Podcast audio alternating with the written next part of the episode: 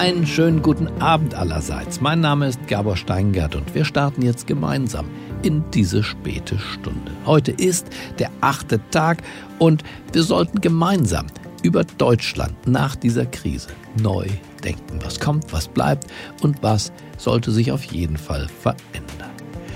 Und zu Gast sind wir heute Abend bei Dr. Anke Huben und Dr. Kai Dirke. Die beiden coachen und beraten die Manager und Vorstandsvorsitzenden sowohl von mittelständischen Firmen als auch von DAX-Konzernen. Sie lehren darüber hinaus an der Graduate School of Management in Leipzig im Fach, na was wohl, Leadership. Anke Huben und Kai Dirke denken jetzt gemeinsam mit uns darüber nach, warum diese Corona-Krise so tief in uns reinreicht, was sie da auslöst und wie wir die eingeübten, naja, fast auch schon liebgewonnenen Illusionen bei dieser Gelegenheit überwinden. Freuen Sie sich jetzt auf Anke Huben und Kai Dirke. Los geht's!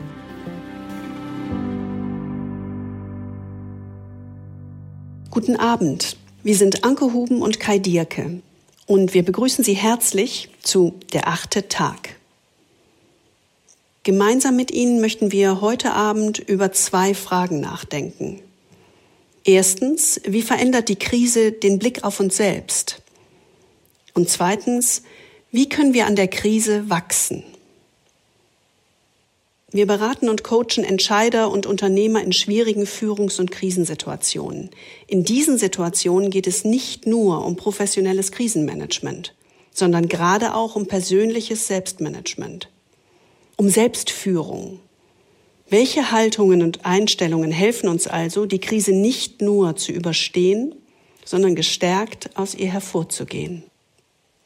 Wir alle hoffen auf ein Danach und wir stellen uns die Frage, wie kann dieses Danach aussehen? Und wir wissen schon jetzt, die Corona-Krise ist eine Tiefenkrise, in der die Zukunft die Richtung ändert. Und wenn wir etwas genauer hinschauen, erkennen wir, die medizinische Krise wird nicht nur tiefgreifende wirtschaftliche, sondern auch psychische, mentale Opfer fordern. Wir erleben rundum eine tiefe Verunsicherung und Erschütterung bei Führungskräften, bei Freunden und bei uns selbst. Ganz greifbar und direkt ist das Entsetzen und das Mitfühlen mit denen, die unmittelbar betroffen sind. Das physische Leid und die wirtschaftliche Not vieler erschüttern uns alle. Aber unsere innere psychische Erschütterung geht tiefer und sie wird uns lange begleiten. Im Moment sind wir noch im Management-Modus, um die äußere Krise zu bestehen. Wir funktionieren einfach, quasi auf Autopilot. Aber wir müssen uns schon heute fragen, wie können wir bewusst den Schritt von der äußeren Arbeit zur inneren Arbeit machen, also vom Krisenmanagement zur persönlichen Krisenbewältigung. Diese Krise bietet uns die vielleicht schmerzhafte, aber einmalige Chance, ein Stück zurückzutreten und mit Distanz auf uns selbst zu schauen. Was sehen wir dann eigentlich, wenn wir ehrlich mit uns sind?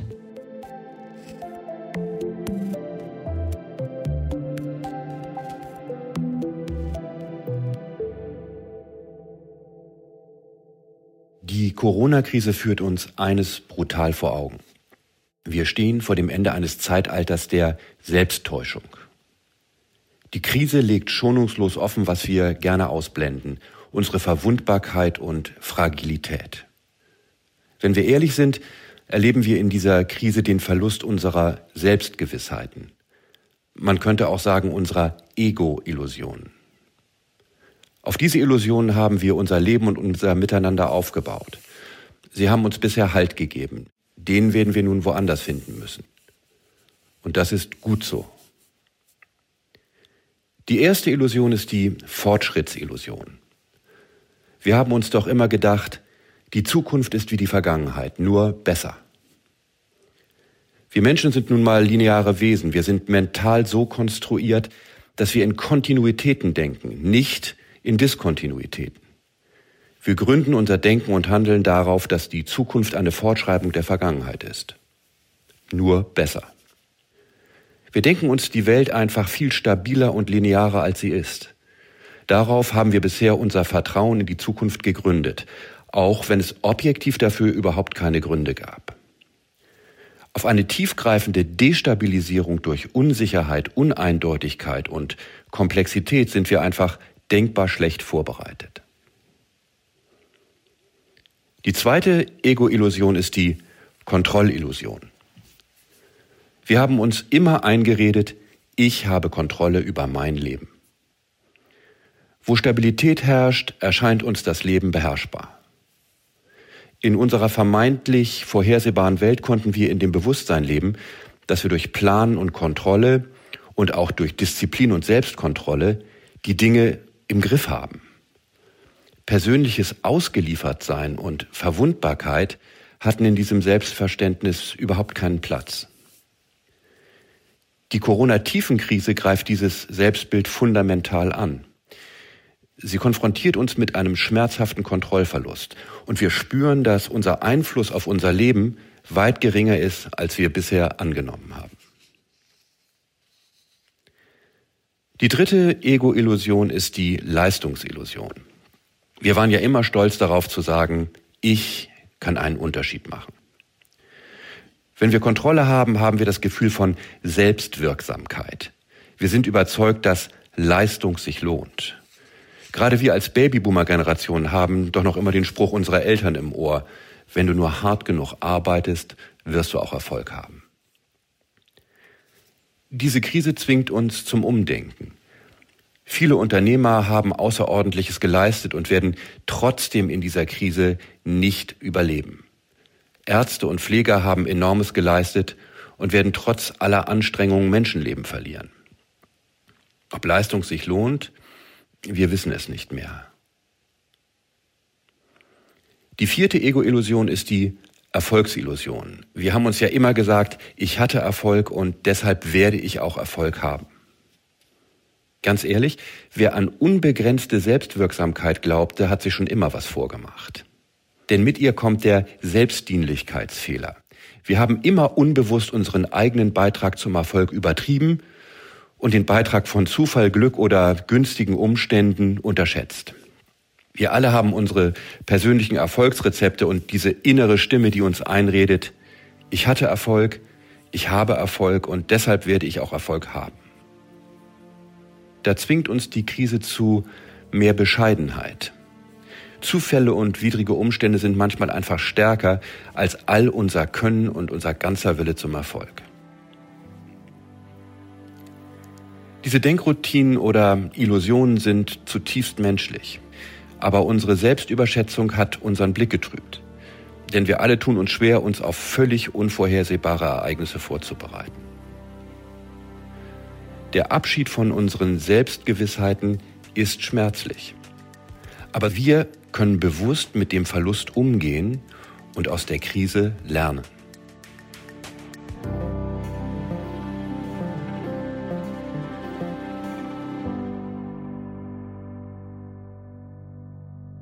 Wer bin ich eigentlich, wenn ich nicht sicher sein kann, dass ich Erfolg haben werde und die Zukunft besser wird?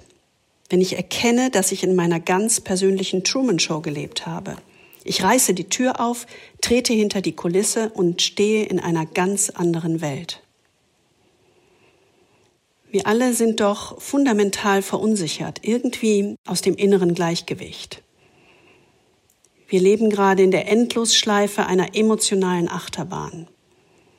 Wir sehen die erschreckenden Bilder aus den Epizentren Bergamo, Madrid und New York, und erleben das existenzielle Leid so vieler.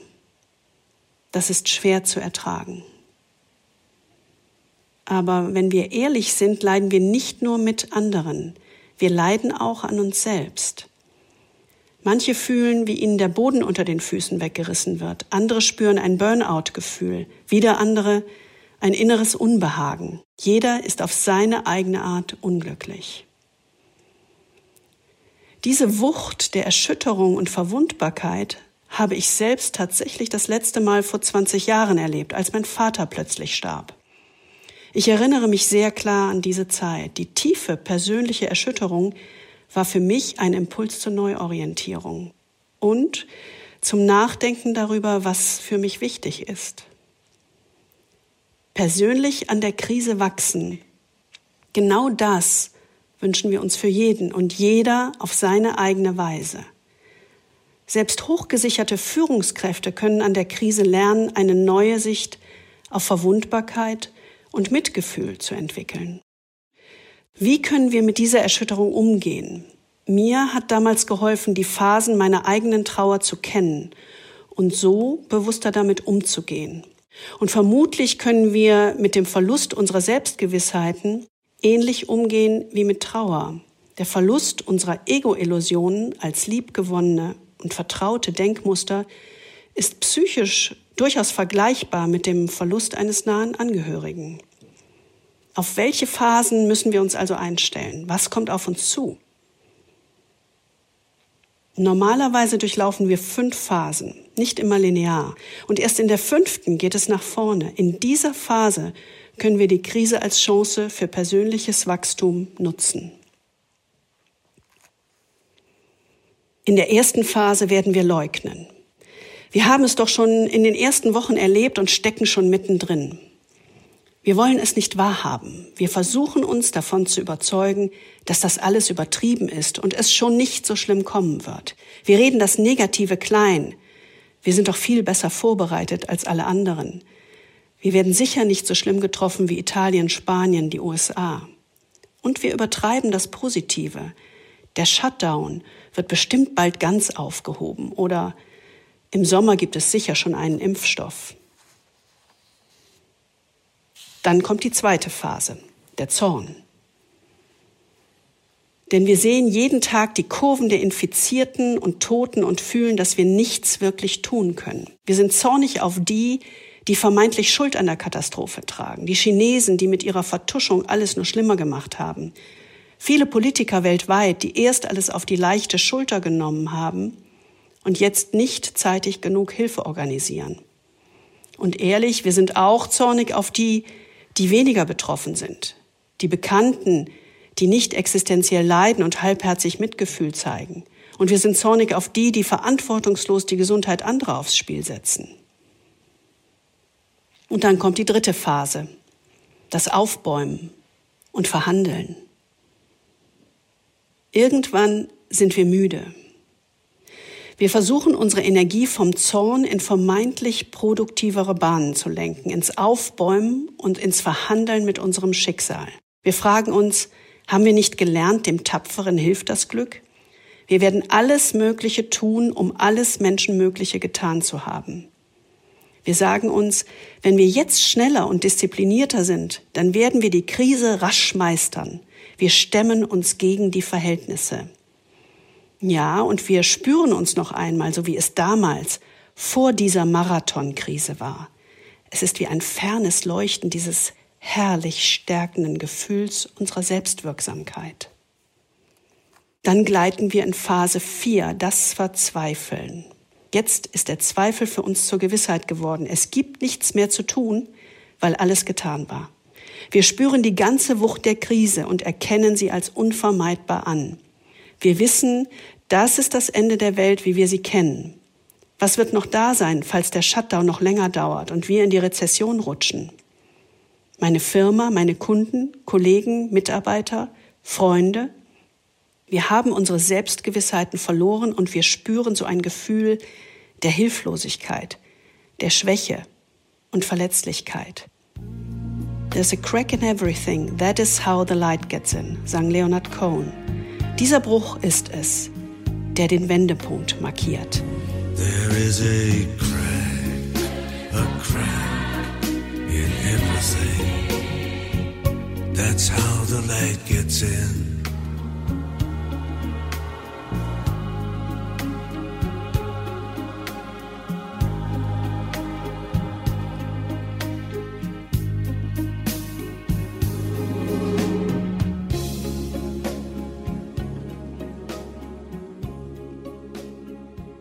Und dann kommt sie, die wichtigste letzte Phase. Wir machen aus der Krise Sinn. Anders als in der Lösung der äußeren Probleme dieser Krise können wir für unsere mentale innere Krise nicht auf die Orientierung durch Experten hoffen. Vor dieser Herausforderung stehen wir allein. Es gibt keine Prognosen, keine Pläne, keine Antworten. Nur drei Fragen. Wie kann ich die Angst bewältigen? Wie kann ich nach vorne blicken und worauf kann ich bauen. Wie kann ich die Angst bewältigen? Wir durchleben heute ja nicht nur die physische Pandemie des Covid-19, sondern auch eine psychische Pandemie der Angst. Ängste und Sorgen verbreiten sich genauso viral wie das Virus selbst. Wir stecken quasi in einem Bestätigungsfehler fest. Wir suchen nach Beweisen, die unsere schlimmsten Ängste unterstützen und wir lassen den Rest außer Acht. Wir vergiften unser Denken mit Ängsten. Warum packt die Pandemie der Angst uns und hält uns in Grübelschleifen gefangen? Die Neurowissenschaft sagt, diese Neigung, uns in Angst hineinzusteigern, ist ein Relikt und eine Schutzfunktion vor realen großen Tieren aus der Frühzeit des Menschen, als Säbelzahnkatze, Mammut und Wollnashorn unser Leben bestimmten. Stehen wir vor einer Bedrohung, schaltet unser Gehirn auf Autopilot. Die Amygdala, unser instinktives Reaktionszentrum im ältesten Teil unseres Gehirns, übernimmt. Sie reduziert unser Verhaltensrepertoire auf die animalischen Alternativen Kampf, Flucht oder, wenn beides nicht hilft, das ohnmächtige Erstarren. Wenn die Amygdala eine Bedrohung signalisiert, das Virus, ein gefährliches Tier oder auch nur einen beunruhigenden Tonfall eines Vorgesetzten, verengt sich unser Blickfeld. Die Amygdala stößt Angstadrenalin aus, das unseren Verstand, unser rationales Denken schlichtweg als Geisel nimmt. Es fällt uns schwer, uns auf die Arbeit zu fokussieren, geschweige denn kreativ zu sein. Kurz, wir sind nicht fähig, gute und richtige Entscheidungen zu treffen. Aber Angst hat einen unverdient schlechten Ruf und birgt auch ein unterschätztes produktives Potenzial. Denn Angst ist auch ein Lehrer, ein großer Modellierer, so hat der Neurobiologe Gerald Hüther das mal genannt. Wir können lernen, uns mit unserer eigenen Angst zu konfrontieren uns nicht von ihr beherrschen zu lassen, sondern ihr auf Augenhöhe zu begegnen. Wenn wir konsequent mit unserer Angst arbeiten, bildet Neuroplastizität in unserem Gehirn neue Nervenverbindungen aus. Die vormalige Bedrohung wird zur neuen Normalität. Was zuvor Schockstarre auslöste, reduziert sich auf eine bloße Herausforderung. Vielleicht ist es an der Zeit, die Perspektive zu wechseln. Lassen Sie uns doch eine Haltung entwickeln, in der wir an unserer Angst wachsen.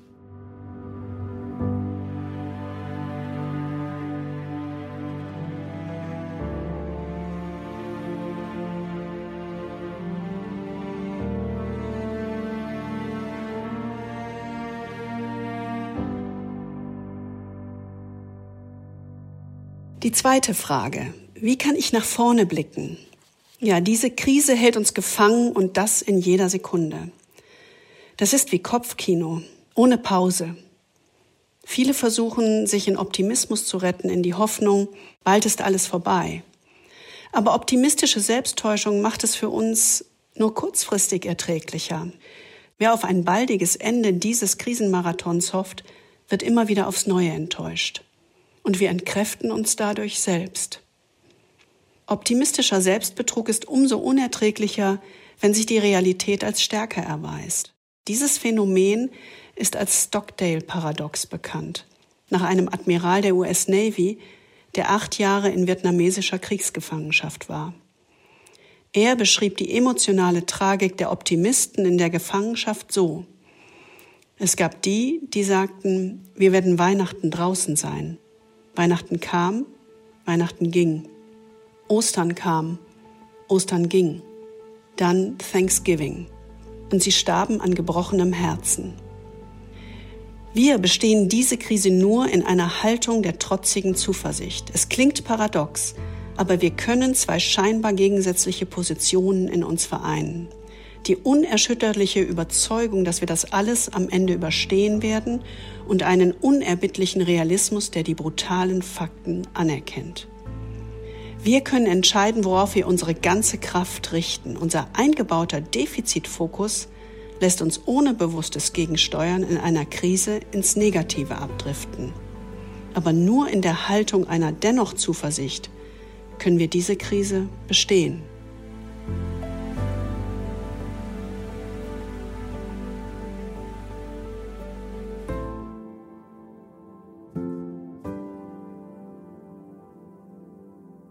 Frage 3.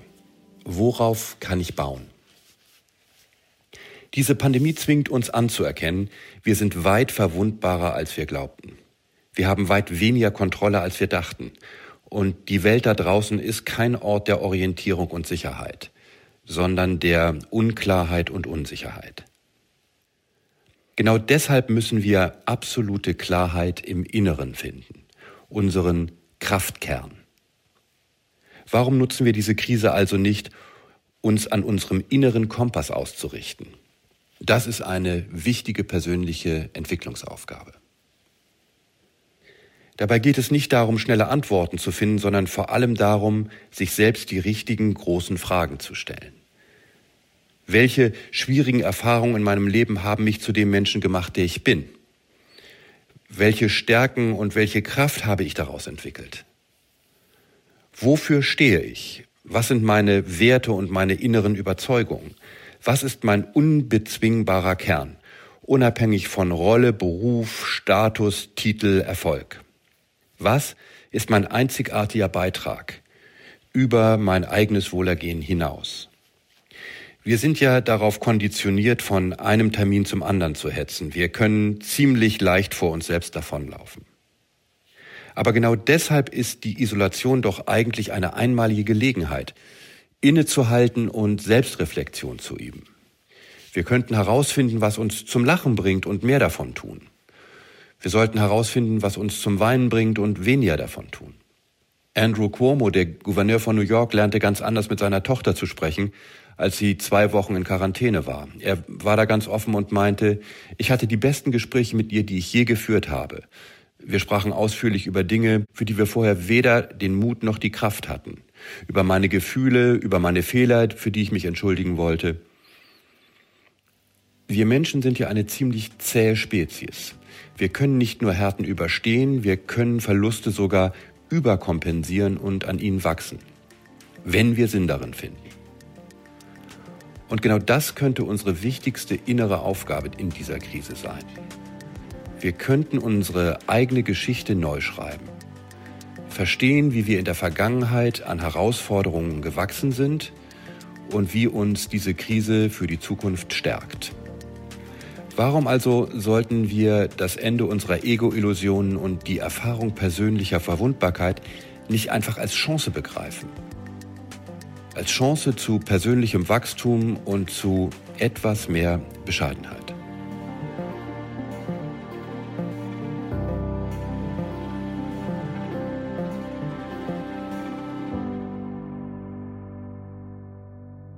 Eines ist am Ende klar.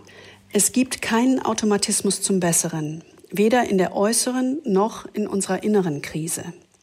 Nicht die Krise, aber unsere Einstellung, mit der wir ihr begegnen, können wir selbst steuern. Und gerade in einer solchen Situation haben wir die große Chance, den Schritt aus der Situation heraus vom Reflex in die Reflexion zu tun. Sind wir in einem Fixed Mindset oder im Growth Mindset unterwegs? Das entscheidet letztendlich darüber, ob wir in der Krise erstarren oder an ihr wachsen. Begegnen wir dieser Herausforderung in einer Haltung der Selbstentmachtung oder in einer Haltung der Selbstermächtigung? Es ist unsere Entscheidung. Wir dürfen uns von uns selbst auch nicht alles gefallen lassen, meinte der große Sozialpsychologe Viktor Frankl. Auf die Haltung kommt es an. Wir können an der Krise wachsen, wenn wir Angst als Lehrer verstehen, trotzige Zuversicht üben und unseren inneren Kompass neu entdecken. Liebe Zuhörerinnen und Zuhörer, viele haben am achten Tag über die Freiheit gesprochen, meist mit dem Fokus auf die Freiheit von. Uns geht es hier vor allem um die Freiheit zu. Wir möchten Sie ermutigen, Ihre Entscheidung zu treffen. Die Krise bloß überstehen in der Hoffnung auf ein Weiter so oder die Krise als Chance zu persönlichem Wachstum nutzen.